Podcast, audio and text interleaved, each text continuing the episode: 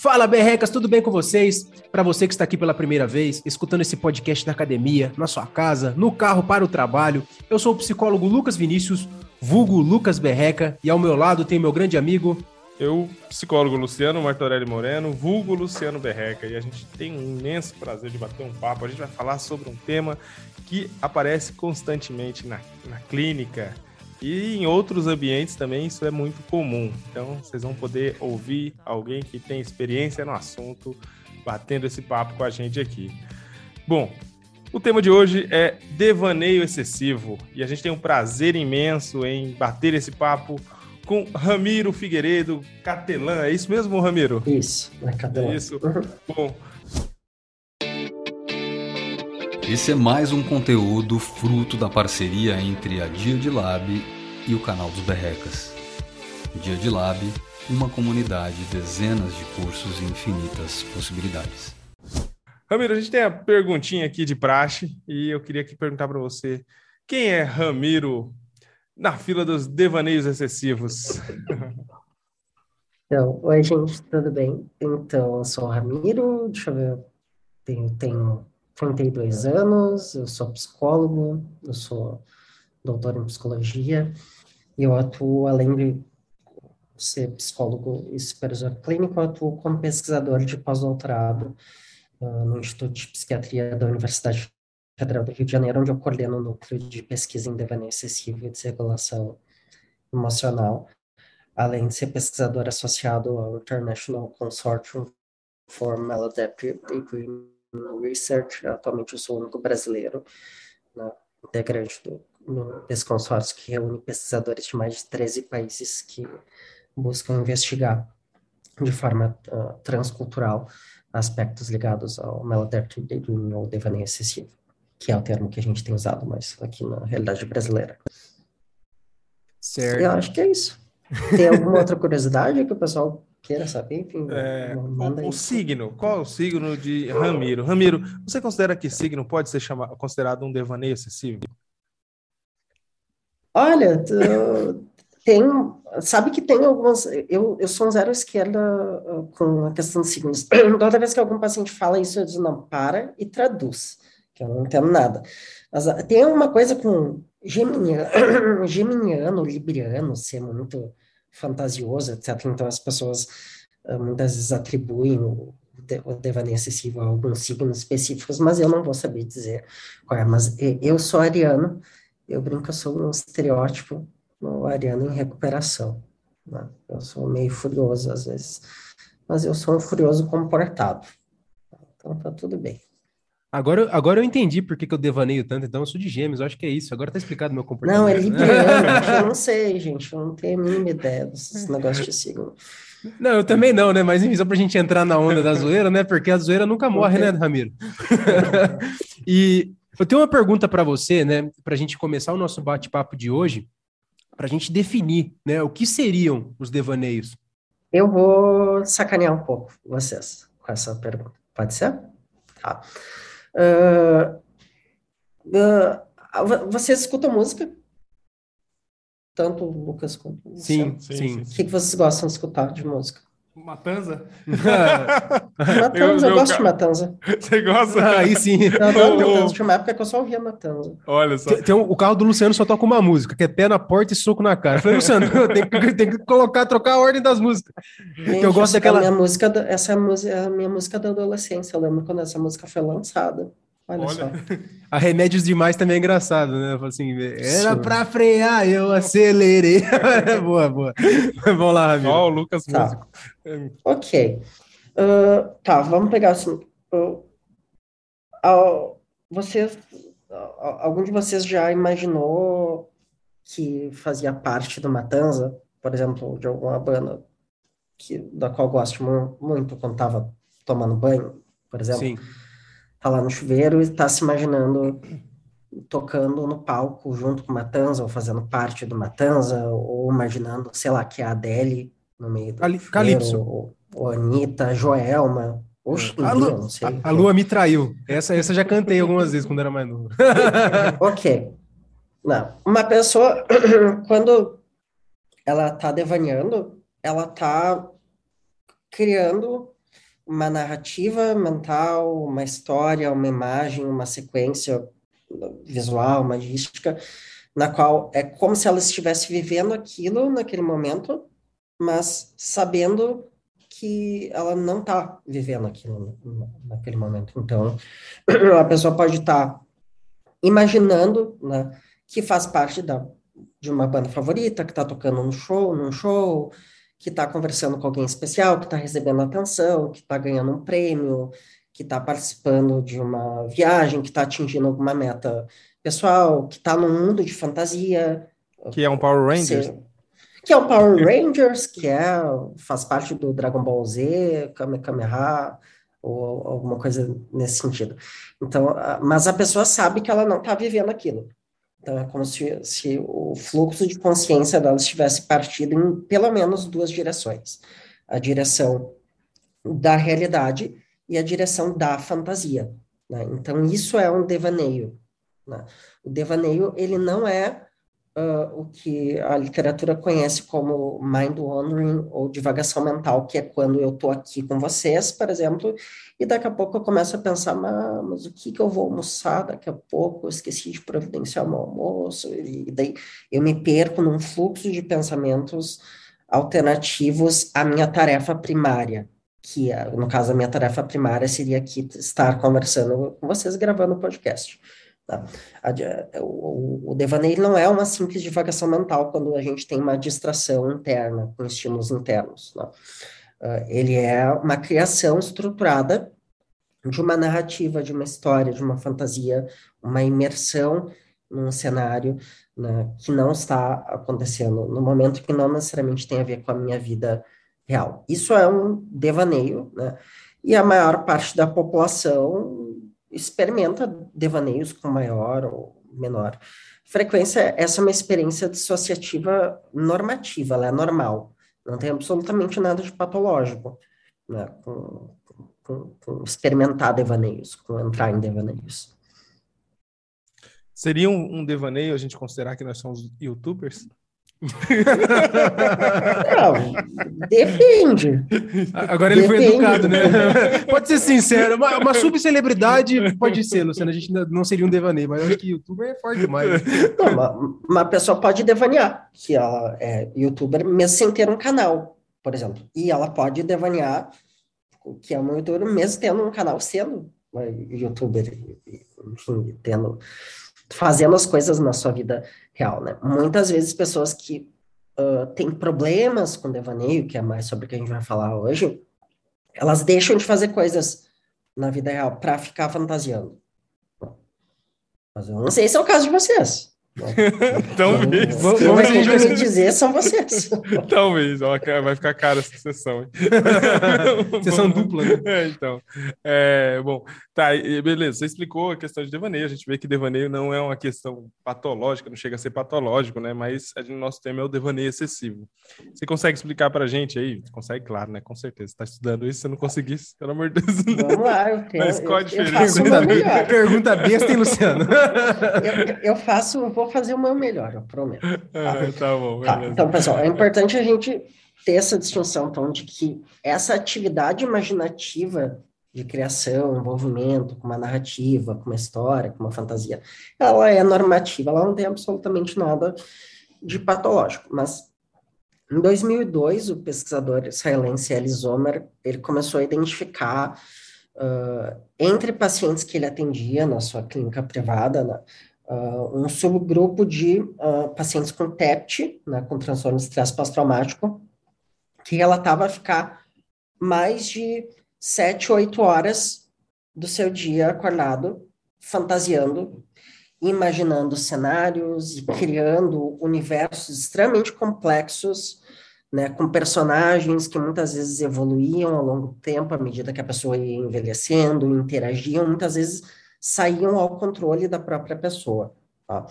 Então, ele começou, ele foi o primeiro pesquisador a descrever, né, nominalmente, o maladaptive daydreaming, ou devaneio excessivo, na literatura, né? entendendo, então, que, na verdade, o devaneio excessivo é uma forma patológica de devaneio no qual a pessoa apresenta uh, prejuízos né, diversos na sua vida funcional, seja no trabalho, na escola, na, na vida acadêmica. Né? Em alguns casos mais graves, a pessoa deixa de ter contato com outros seres humanos e passa a ser, ter contato somente com personagens dos, dos seus devaneios. Tá? Ou uma preocupação com o tempo despendido com, com, com isso e com a intensidade que os devaneios podem tomar, né, sendo experimentado muitas vezes como um comportamento aditivo, né, no qual a pessoa não consegue se livrar. É como se a pessoa estivesse, entre aspas, viciada em fantasiar. Então, na verdade, o devaneio excessivo é uma forma patológica de devaneio, no qual a pessoa apresenta prejuízos funcionais, prejuízos né, importantes na sua vida, por conta do tempo e ou da intensidade que os devaneios tomam na sua vida. Então, é, basicamente, essa seria a definição de devaneio excessivo. Não sei se eu consegui ser sintético na resposta, mas enfim. Conseguiu sim. E, Ramiro, eu fiquei pensando, né, enquanto você falava essa questão de devaneio e ligado a essa parte mais fantasiosa da vida, no transtorno da esquizofrenia, né? E aí uhum. me, me surgiu uma a seguinte dúvida, né? Em quais transtornos costumam ser encontrados junto com essa questão do devaneio? E se a esquizofrenia se enquadraria em um desses transtornos? Tá. Uh, os transtornos psicóticos não costumam ser acompanhados uh, de devaneio excessivo, porque se tem uma ideia a partir da literatura que a maior parte das pessoas que referem ter problemas com uh, devaneio excessivo, elas conseguem ter uma distinção muito clara uh, entre o que, que é a realidade e o que, que é a sua fantasia. Tá? Então, isso é, inclusive, um fator de, de diagnóstico diferencial para a gente estabelecer uma diferença entre o que, que é um transtorno psicótico, como a esquizofrenia, ou transtorno esquizoafetivo, e o que, que seria a proposta do transtorno do devaneio ou do devaneio excessivo, que tem a ver com essa distinção muito clara entre uh, o que, que é a fantasia e o que, que é a realidade, além do que as pessoas com devaneio excessivo não costumam ter uh, alucinações auditivas ou visuais, né? embora a gente tenha uma especulação na literatura que exista um traço inato uh, associado ao devaneio excessivo, que seria o devaneio imersivo, que é uma capacidade muito intensa de sentir a fantasia como se ela estivesse acontecendo. Então, visualizar mentalmente de uma maneira muito nítida os personagens, a fantasia, a história. Né? Muitas pessoas com devaneio excessivo referem que enxergam quase como se fosse real o que está acontecendo na, na, aqui na cachola, mas que sabendo que isso não é uh, real. Tá? Mas, para além dessa diferenciação com os transtornos psicóticos, que é importante de ser feita, né? A gente sabe pela literatura que o devaneio excessivo ele costuma vir acompanhado com o TDAH, o transtorno do déficit de atenção e hiperatividade, e do TOC, não, o transtorno obsessivo compulsivo. Então, uma das discussões que a gente faz no consórcio atualmente Uh, os pesquisadores estão bastante convencidos de que o devaneio excessivo ele é um transtorno mental único que se diferencia de outros uh, transtornos, de outros problemas clínicos de, de saúde mental, mas o que a gente quer saber é se ele é um transtorno dissociativo, se ele é um transtorno aditivo, ou se ele é um transtorno do espectro obsessivo compulsivo. Né? Então, essa diferenciação que tem, uh, tem sido procurado ser feita na literatura atualmente. Essa é uma grande dúvida. Tem o grupo de pesquisadores ligados ao professor Elisomer que defende que é um transtorno dissociativo. Acabaram de lançar um capítulo de livro defendendo essa ideia, compilando uma série de evidências, estabelecendo uma comparação entre o devaneio excessivo e o transtorno dissociativo de identidade, semelhanças e, e diferenças, né? quanto tem outros pesquisadores, e eu acho que eu estou um pouco mais próximo dessa linha que tem defendido que está mais próximo uh, dos transtornos aditivos e dos, dos transtornos do espectro obsessivo compulsivo, até porque os dados da minha pesquisa brasileira, eles não encontraram nenhuma correlação da, do devaneio excessivo com, com a dissociação mais clássica na forma de despersonalização desrealização e amnésia dissociativa, por exemplo. Então, a gente tem uma ideia de que pode estar mais próximo a algo mais aditivo mesmo, embora tenha, obviamente, componentes dissociativos, mas na minha amostra brasileira, por exemplo, isso não apareceu. Então, tá aí uma coisa para ser discutida também. Questões complexas exigem aprofundamento. Vamos fazer isso juntos? Dia de Lab, uma comunidade, dezenas de cursos e infinitas possibilidades. Bacana. A gente podia considerar que excelentes atores podem ter devaneio excessivo, porque os caras interpretam, assim, entram no personagem naquele contexto, naquele momento, e depois saem dali e vão viver a sua vida. Será que seria um parâmetro? Isso pode claro? tá, isso pode estar associado a uma capacidade de desenvolver, que eu mencionei anteriormente, do desenvolvimento do devaneio imersivo, né? Não necessariamente relacionado ao excessivo, porque quando a gente coloca o excessivo em jogo, a gente está entendendo que a pessoa vai ter prejuízos em relação a isso, né?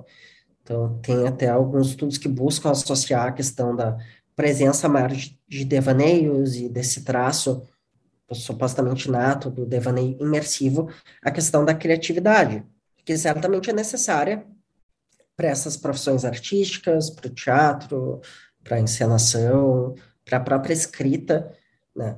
Uh, o devaneio ele pode ser um aliado da pessoa, ele na verdade só vai ser um problema quando ele se mostrar como um problema, quando ele for, quando ele estiver acontecendo a apresentação topográfica dele em excesso, né? Então, quando isso causar algum tipo de, eh, de problema, quando a pessoa só sente prazer, no e que é muito comum, né? pessoas que eh, têm devaneio excessivo que só sentem prazer quando estão devaneando.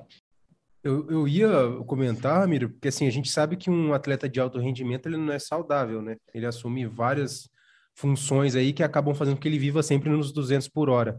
E aí, entrando nessa questão do ator, né, que para um ator ser muito bom, ele tem que entrar de fato no papel, eu fico me pensando, né, eu fico até que ponto, qual que seria o limite, né, entre essa questão, eu, eu acho que é muito difícil a pessoa ficar só nessa questão da imersão, até se você pegar pessoas que escrevem, pessoas que, imagino que você tenha colegas, né, que tenham muito talento para pesquisa e tudo mais, essas pessoas de um primeiro momento, né, sentem prazer é, por estarem imersas ali nessa questão do devaneio, mas eu acho que é perigoso. Eu não sei se estou conseguindo né, deixar claro o, o que, uhum. que, eu uhum. quero trazer, mas eu, eu vejo que não sei se tem como, dependendo do, da onde você chega, você não ir para o lado patológico da coisa. Se você Sim. Isso vai depender de várias coisas, inclusive da, da capacidade uh, do, do quão hábil a pessoa é para fazer o controle inibitório para inibir os seus, seus impulsos. É uma outra coisa que eu quero investigar na minha pesquisa. Eu tenho dados sobre isso, só que eu não consegui ter tempo para analisar. Eu, eu medi impulsividade também, diferentes tipos de, de impulsividade, né, e eu quero ver se isso tem alguma associação com, com, com devaneio excessivo também. Tá? Às, às vezes, estabelecer essa diferenciação, como tu falou, é bem delicado, né? É bem difícil. O devaneio, a fronteira pode... entre o normal e o patológico ela pode ser muito tênue. Um devaneio, dá para dá para confundir ele com, com uma, uma alucinação, um delírio? Acho que talvez assim dentro do ambiente de, de investigação. É dá, porque eu vejo, eu... eu vejo que existe uma linha tênue, né? Entre a gente entender, perceber um, um devaneio e ali uma alucinação ou um delírio. Mesmo que você saiba, tá. né, que aquilo não é real, né? Sim. Eu arrisco a te dizer que a maior parte profissional da comunidade profissional de saúde mental confunde essas coisas. Tanto que o, o devaneio excessivo ele é subinvestigado, tem poucos estudos, relativamente poucos estudos, uh, ainda não é levado a sério. Muitas vezes saiu uma, uma notícia agora no jornal o Globo, uma matéria bem grande, que entrevistaram a Nirit Sofer Dudek, que é a, a líder do consórcio, ela é a, a principal pesquisadora atualmente na, no campo, e tu olha no Instagram ali, os comentários das pessoas é uma enxurrada de absurdos. Assim, ah, que estão querendo patologizar a expressão da criatividade, a normalidade, olha essa gente inventando mais CID, agora é uma completa ignorância né, de como é que funciona um processo de desenvolvimento científico, um processo de catalogação de um novo transtorno mental não vai ser de uma hora para outra que o devaneio excessivo uh, vai entrar, no, por exemplo, no DSM e na CID, por mais que os presidentes da, dos grupos de trabalho de transtornos associativos, tanto do DSM quanto da CID, disseram para a gente que existe uma possibilidade do, do devaneio excessivo vir a entrar como um transtorno a ser estudado para próximas edições. Tá? Isso vai demorar muito tempo, provavelmente. Eu ia coordenar o grupo de, de trabalho uh, para incluir o, devaneio excessivo como um transtorno com potencial a ser estudado para uma próxima inclusão no DCM-6, mas eu acabei desistindo, porque eu tinha muita coisa para fazer na, na época, e eu acho que também a gente precisa ter um corpo de evidências um pouco mais sólido para isso, pra, mas para a próxima edição provavelmente isso vai, vai ser feito. É, outra questão que surgiu, né, Ramiro? Eu tem alguma relação entre o devaneio excessivo e aquele comportamento de ruminar ou não? Você acha que isso aí não tem nada a ver uma coisa com a outra, enfim? Porque eu vejo que muitas pessoas ruminam, por exemplo, pensamentos negativos e acabam se imaginando sempre situações negativas. Devaneiam, né, sobre isso. Provavelmente tem, Tá, mas isso não é muito investigando, inclusive eu vou anotar isso para incluir algum instrumento sobre ruminação na próxima etapa da pesquisa, porque tem uma colega minha da Inglaterra, Amy, que ela estuda devaneio de conteúdo negativo, conteúdo aversivo. Né? Eu não lembro qual o termo que ela cunhou para isso exatamente agora, mas tem uma tem pessoas que só devaneiam com enterro, com doença terminal, com tragédia, com apocalipse, etc. E, que referem muitas vezes que só conseguem sentir emoções negativas, interpretadas como negativas, né, se entram nessas fantasias. Então, pode haver alguma, alguma coisa em comum. Aí é uma ideia interessante de pesquisa. Por isso que é importante compartimentalizar, né? Que nem você falou, né? Você estudar por partes as coisas para depois conseguir fazer mais sentido todo, né? Porque se a gente deixa tudo aglomerado, também é muito difícil a gente conseguir ajudar a pessoa que nos busca na terapia, né? Sim, sim. Né? Esse é um dos motivos pelo meu banco de dados, ele tem muita informação, eu tenho quase 3 mil pessoas que responderam toda a minha pesquisa. Eu achei isso muito curioso, porque levava quase uma hora para responder o questionário. Né? Eu tive quase 6 mil respostas no total, quase 3 mil completas, né? Foi uma pesquisa bem grande. E eu tenho muita informação ali sobre desregulação emocional, sobre o próprio transtorno da personalidade borderline, que eu, que eu tenho uma ideia de que tem. Uma ideia não, porque eu tenho dados agora mostrando que tem uma, uma associação, sobre a experiência de tédio, que é uma coisa sobre a qual estou me debruçando agora também. Eu fiz uma análise que, que mostrou ali o papel moderador, mediador, na verdade, do, do tédio na, na relação entre o devaneio excessivo e a desregulação emocional. Então, a gente tem uma ideia que existe uma associação entre o devaneio excessivo e problemas para lidar com, com emoções. Quanto mais devaneio excessivo, quanto mais a pessoa devaneia, mais ela tende a ter problemas para lidar com as suas emoções. Mas quando uh, o tédio é colocado no caminho, né? Então, a pessoa tem mais experiências com, com tédio, né, com, com a experiência de, de, de, querer fazer algo e não saber bem exatamente o que, e ficar nesse estado de, de, de enfastiamento cognitivo. Uh, se isso está. Uh, quando isso se soma com o devaneio excessivo, se tende a produzir mais desregulação emocional. Então, a gente tá, tem uma, uma demonstração empírica agora de como o, o tédio, que ele tem uma função normativa uh, importante de regulação de, de dopamina no, cérebro e, ele, o tédio ele é importante para manter o comportamento motivado, né? mas o tédio também em excesso quando se, se associa a uma, uma, outra condição, uma outra experiência como devaneio excessivo, ele tende a ocasionar mais problemas com regulação emocional. Olha que interessante. Essa é uma das análises que eu fiz com os meus dados e que eu quero publicar em breve. É, você já tem alguma, alguma, algum norte, algum parâmetro assim para a questão de como regular as emoções aí quando a pessoa está tá nesses, nesses critérios de devaneio excessivo? eu, eu vejo, assim, alguns prejuízos, por exemplo, eu tive uma, uma situação com um cliente onde ele sempre sempre que ele saía à rua, ele, ele ficava muito tenso, porque ele sempre ficava se imaginando sendo atropelado, sendo assaltado, sendo agredido, justamente como você falou com a, que, a, que a outra pesquisadora da Inglaterra, se eu não me engano, está é, tá fazendo sobre esses devaneios negativos, de pensamentos negativos, né? Tá, mas aí ele a sempre... gente tem que fazer uma distinção entre o que, que pode ser um padrão de pensamento associado ao toque uhum. e o que, que é a narrativa da pessoa se imaginando sendo atropelada e sentindo aquilo na hora. Tem, tem uma diferenciação aí para ser para uhum. ser estabelecida. Pode ter os dois. Né? Mas... Então, até você falou isso, eu, eu, pensando aqui, assim, eu não, não vejo, porque depois, assim, a gente conseguiu conversar, conseguiu entender um pouquinho qual era a, a função daquilo na, na, na, no contexto de vida dele e acabou e ele depois de perceber qual era a função daquilo na vida dele aquilo parou de incomodá-lo ao ponto dele se sentir desconfortável de sair na rua. Então assim Tanta hoje funcional Oi? Santa análise, Santa é, análise sim, funcional. Sim, exatamente. É isso. Exatamente. E aí, assim, foi interessante que, assim, era uma pessoa que quase não saía e hoje já está cogitando viagens sozinho e tal e tudo mais. Uhum. Então, é bem... É, o quadro de evolução foi bem interessante, assim, depois dele dele perceber qual que era a função daquilo na vida dele, aquele, aquele que eu, que eu tô olhando agora, percebendo, conversando contigo, que era um devaneio, né? Na realidade, assim, ele ficava se visualizando ali e aí isso chegava a, se tornava um devaneio excessivo porque ele chegava ao, ao contexto de estar tá andando na rua e meio que parar assim, ficar olhando e pensar, tipo, se um carro me atropelar aqui agora?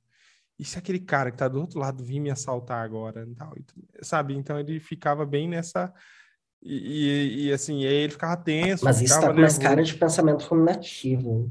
Pensamento ruminativo? É. Então, eu, eu, então eu não entendi. Mas bem. pode ter os dois. ó, ó, é óbvio que tinha sido sugerido, mas pode ter os dois, né? Uhum, associados. Sim, bacana. Porque que nem você disse, né, Ramiro? Em certa medida todo mundo, né, experimenta um pouco disso. Né, uhum. essa questão de. Devaneio. Porque a, a gente está aqui, mas, por exemplo, sei lá, né? Eu, eu, eu, eu, entendi que você falou essa questão de. É diferente da gente perder o foco em uma conversa, por exemplo, né? A gente está uhum. imaginando. Mas, por exemplo, eu posso estar em casa e estar pensando numa coisa e tal, como essa, e ok, né? Não ser algo que me gera prejuízo. Eu acho que o, o que nem você falou, o prejuízo vai ser o, o norteador, norteador para lidar com essa questão. Esse é mais um conteúdo fruto da parceria entre a Dia de Lab e o canal dos Berrecas. Dia de Lab, uma comunidade, dezenas de cursos e infinitas possibilidades. Tem um, uma pergunta para você, Ramiro, que é essa questão assim, a gente poderia apontar então alguma causa específica para o devaneio excessivo ou não? Ainda é cedo. A gente falar. não faz a mínima ideia de por que, que o, o, os devaneios ocorrem, a gente não tem uma ideia bem estabelecida na literatura sobre qual é a função dos devaneios, que poderiam ser regular o comportamento motivado, deixar a pessoa mais estimulada, dar um break no fluxo de, de, de, de pensamentos focados em tarefas primárias, tem algumas especulações, mas a gente não sabe. Em termos uh, da etiologia do devaneio excessivo, a gente não tem muita ideia. Se tinha uma ideia de que tinha uma poderia ter uma associação com experiências traumáticas na infância, por, por conta das, da, da subamostra de pessoas com TEPT que apresentam devaneio excessivo, mas isso não se confirma em todos os estudos, então se, se tem uma ideia de que isso pode estar associado a casos mais graves de devaneio excessivo, né, então problemas com experiências traumáticas, com desregulação emocional, mas a gente não tem uma, uma ideia mais específica em, em relação a, a fatores etiológicos, inclusive as bases neurobiológicas do devaneio excessivo, acho que tem um pesquisador do consórcio da, lá na Turquia agora que vai fazer o primeiro estudo de neuroimagem para entender os correlatos uh, uh, estruturais, enfim, neuroestruturais do devaneio excessivo, mas a gente não tem muita ideia a respeito ainda. Para quem para está assistindo o vídeo, viu o sinalzinho que eu fiz aqui pro pro Ramiro enquanto ele começava a falar. Mas é, para quem está só nos ouvindo, a pergunta vai, vai explicar o, sinalzinho. Você acha que de repente o uso de substâncias pode fazer potencializar em um devaneio excessivo? Ou isso já vai para outro viés de, de, de entendimento? pode potencializar, especialmente quando a pessoa usa isso como uma forma de neutralização da, das emoções, né? A gente tem uma ideia de que muitas vezes o, a experiência de fantasia ela é usada como mecanismo de enfrentamento de, de corpo a reações emocionais ou pensamentos que sejam aversivos, né? Então, tem um outro estudo falando sobre a relação entre o uso excessivo de substâncias e devaneio excessivo, não tem nada muito conclusivo nesse sentido ainda, mas eu imagino que sim. Que é, é uma coisa que eu particularmente estou interessado em investigar também, né? entendendo que o devaneio excessivo ele acaba assumindo um, um, um caráter mais uh, aditivo, né? Eu tenho parceria de pesquisa com a professora Agnes Zila, da, da Universidade Católica da Hungria, e o nosso próximo projeto juntos vai ser investigar sintomas de abstinência entre pessoas que têm devaneio excessivo, abstinência de fantasia. Né? A pessoa que fica muito tempo sem fantasia começa a ter efeitos semelhantes né, a, a, a, por exemplo, a um, um craving de uma pessoa que está sem uso de cocaína há algum tempo. É bem interessante. Isso tem muitas pessoas que devaneiam excessivamente que referem essa, esse sintoma de, de abstinência. Caraca, é, é muito interessante mesmo. E eu fico pensando, Ramiro, em algum tipo de contexto o devaneio excessivo ele poderia ser considerado um fator protetivo? Vou te explicar o porquê que eu estou te perguntando isso. Já lidei com um caso de pessoas, né, que de uma pessoa na verdade específica que vivia numa situação de vulnerabilidade social, né? Então sofria vários tipos de tinha vários déficits, né, no ambiente dessa pessoa. Só que essa pessoa ela tinha devaneios envolvendo ah, pô, um dia eu vou ter uma vida, vou ser um cara rico. Então assim, ele devaneava muito com essa questão de uma vida melhor como fator protetivo.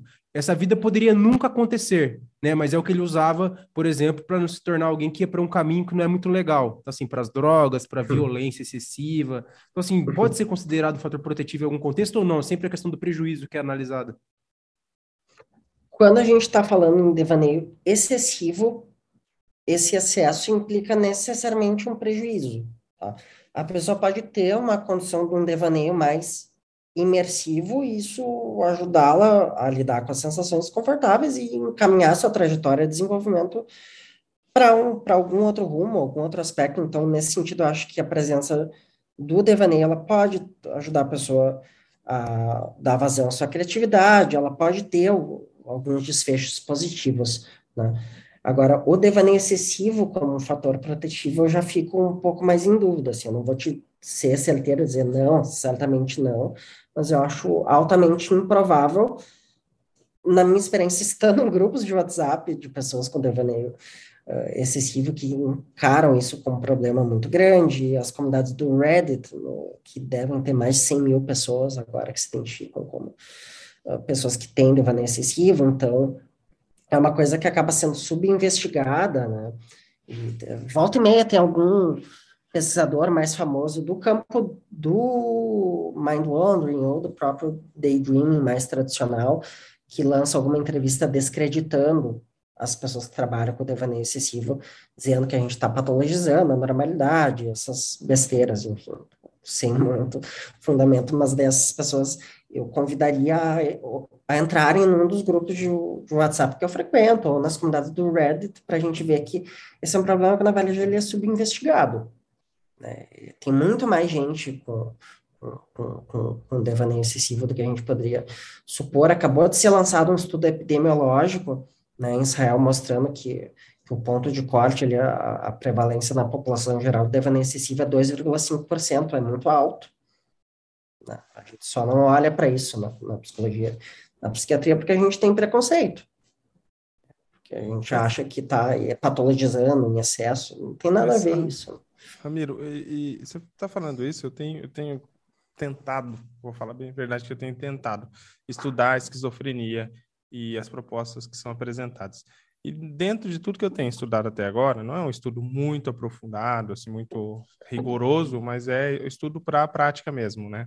É, eu tenho percebido que a própria esquizofrenia está enquadrada nisso que você falou, dessa uh, pouca pouca pesquisa objetiva sobre funções, sobre como lidar. Bom, eu tenho, eu tenho identificado isso. Não sei se você concorda comigo nesse sentido. E, e o que eu percebi que a parte é, de medicamentosa, ela evoluiu para transtornos relacionados, mas ela não, não foi específica em nada para esquizofrenia em si. Pelo menos não, não conheço nenhum medicamento que ele tem uma função específica para esquizofrenia. A gente tem, tem contextos que, por exemplo, ah, quando você coloca um excesso de medicamentos em um esquizofrênico, você, você ameniza sintomas, mas você potencializa a esquizofrenia. E o que eu percebo, de um modo geral, na maioria dos casos, é justamente essa situação, esse quadro onde se ameniza sintomas, mas, no entanto, se potencializa o quadro esquizofrênico. Né? Então, se aqueles, a partir do momento que aqueles medicamentos param de fazer algum efeito real no, no indivíduo, é, ele tem um, um quadro onde o indivíduo tem um déficit ainda maior nas suas relações, seja no seu desenvolvimento de repertório, seja nas suas habilidades motoras, sensório-motoras, nas suas, nas suas conexões e percepções sensoriais, de um modo geral. E então eu vejo que, bom, a psicologia ela tenta fazer alguma coisa, mas eu acho que é, é muito é muito limitada em função do excesso de medicamento que esses indivíduos acabam tendo, tendo inseridos, então a gente não consegue ter contato com esse indivíduo é, naturalizado, por assim dizer. Né? Claro que esse indivíduo naturalizado ele pode gerar prejuízos sociais, então é muito difícil você pesquisar isso. Mas... E a própria experiência de sofrimento subjetiva que, que a pessoa pode Sim. ter, né? Acho que no caso da esquizofrenia isso é um pouco mais complicado pelo próprio curso de progressão do, do, do, do transtorno, que daqui a pouco já vai ser considerado uma doença. Eu acho que uh, cientificamente está cada vez mais perto de achar né, a etiologia da, da esquizofrenia, que já tem uma base neurobiológica mais bem estabelecida, até tem sido considerada até uma, uma doença mitocondrial e tem inflamação cerebral, tem, tem esse campo está muito mais avançado na, de estudos dentro da psiquiatria biológica em relação à esquizofrenia do que em relação a outros transtornos mentais por hum. exemplo. Né? Mas eu acho que eu entendi um pouco do ponto. É... Sim, sim. É, então, até, até essa parte né, de, da questão química, eu tenho até conversado com alguns colegas médicos, né, psiquiatra até, e, e eles têm realmente falado. Só que, no entanto, a literatura tradicional da medicina é, coloca o indivíduo esquizofrênico como um indivíduo asocial, né? Um indivíduo que está à margem da sociedade mesmo, que aquilo é uma doença crônica e, e que a disfuncionalidade dele é é real e total e não adianta, não tem muito o que fazer a não ser dopar e, e é, é, a, é o... É, isso é um equívoco, né? É, então, mas a... A gente sabe que quanto mais tratamento precoce uma pessoa recebe uhum. e apoio psicossocial, etc., o desfecho tende a ser, o desfecho de progressão da, do transtorno tende a ser diminuído. Uhum, então. se, se, se, tem uma identificação precoce ou não. É, mas é, ele, ele, bom, pelo menos eu conversei com dois psiquiatras conhecidos meus e os dois falaram que a, a o manejo clínico psiquiátrico é, é reduzir sintomas é, de prejuízos psicossociais.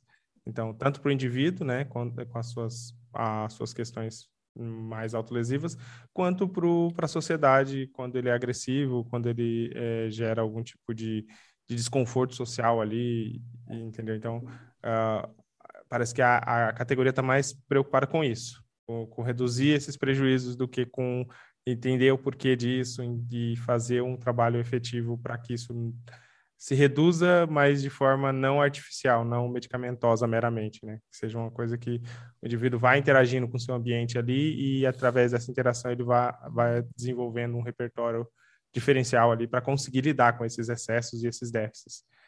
E, eu, eu fico bem triste às vezes quando eu começo a ler isso e quando eu começo a conversar com alguns outros colegas, porque eu vejo que parece que dessa perspectiva que se, se dá né, o tratamento, na grande maioria dos, dos, dos profissionais, eu acredito que não são todos, é, você acaba tendo jogando contra, né? Então, assim, ó, você quer fazer um trabalho diferencial, com é, psicossocial e tal, e, e auxiliar, e aí, de repente, o indivíduo volta para o seu consultório totalmente dopado, que ele mal consegue falar.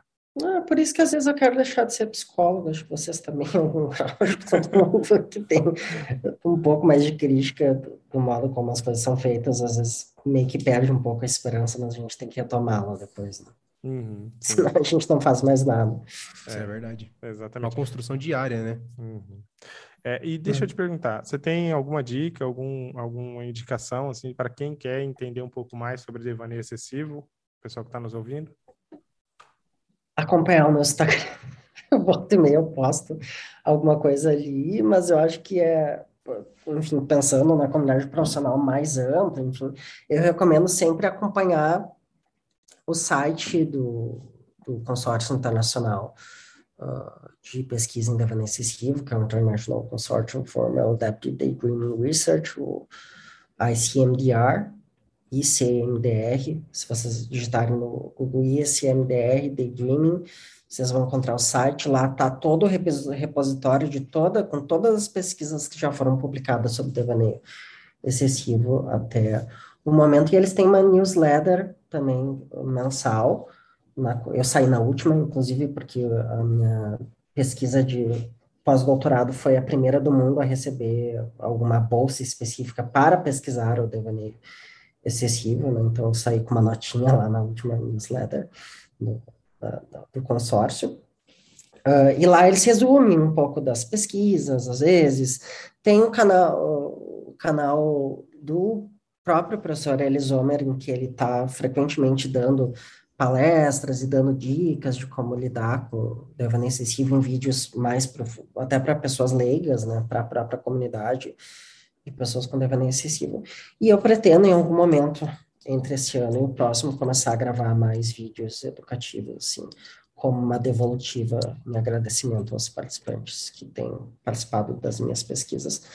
Além do que eu pretendo ano que vem lançar um, rodar um um, um ensaio clínico randomizado testando uma intervenção que eu tô formulando, uma intervenção autoguiada para tratar os sintomas de excessivo, mas isso vai demorar um pouquinho ainda. Questões complexas exigem aprofundamento. Vamos fazer isso juntos? Dia de Lab, uma comunidade, dezenas de cursos e infinitas possibilidades. Show demais, hein, Ramiro? Eu sei que as pessoas que estão nos ouvindo e assistindo estão aprendendo bastante, mas estar aqui ao vivo com você, sincronamente, trocando essa ideia, pô, tá sendo uma, uma experiência que a gente vai levar para a nossa prática clínica. Muito obrigado, viu, Ramiro? Ah, sei que, que a legal. Se a gente fosse conversar, a gente poderia conversar por, por horas aqui, até abrir uma cervejinha, né? É, é, interessante que vai surgindo dúvidas, né? A gente é. vai batendo esse papo, vai surgindo dúvidas e, e, comentários bem interessantes. E nós sabemos também que seu tempo também é, é, muito precioso, né? Você faz muitas coisas, ah, você é um pesquisador, você atua com clínica, enfim, nós sabemos que isso dá um trabalhão e por isso eu, eu quero começar os agradecimentos, né? Em nome também do Pedro e da Lara, que não estão aqui, mas gostariam muito de estar viu? Você é um profissional sensacional, muito obrigado. E ah, eu que agradeço pela Imagina. oportunidade. Eu adoro falar sobre esse assunto. Bacana. Você quer mandar um, um abraço, um beijo da Xuxa para alguém aí?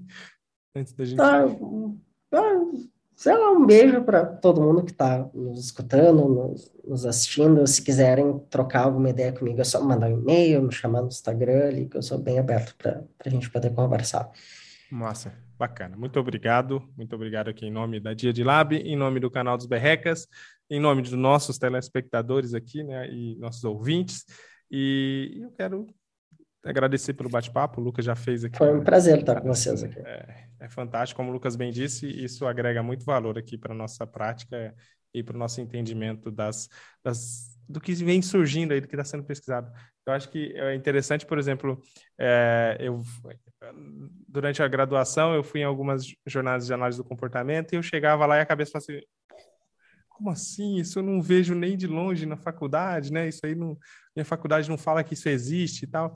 E de repente a gente batendo papos como esse, a gente vai vendo coisas assim, pesquisas que estão sendo feitas, que já estão em andamento, aí já tem uma ideia muito bem formada, já tem uma, uma projeção bacana que a graduação, que cursos de formação, que estão bem ainda mas se sabe, apropriando ainda disso, né? Não tá mas, mas sabe o que, que eu penso hoje em dia? Eu acho que assim, eu estava pensando sobre isso, né? Essa questão da graduação eu vejo que é muito difícil para nós estudar uma porrada de tema que a gente não curte muito na faculdade ao mesmo tempo, e isso faz que a gente tem que ir bem nessas matérias, né? Então isso faz com que a gente não consiga às vezes é, se aprofundar tanto em assuntos tão importantes, né? Então você socar um monte de, de informação também na graduação, não sei se é, seria acho útil, que, né? Acho, acho, que a graduação tinha, tinha que começar a ser um pouco mais objetiva é, a partir do terceiro ano, terceiro, quarto ano ali, começar a ser um pouco mais objetiva para a qual linha teórica você quer seguir hum. e você começar a aprofundar um pouco mais. Para qual contexto sua... também, né? É, para qual contexto, é, exatamente.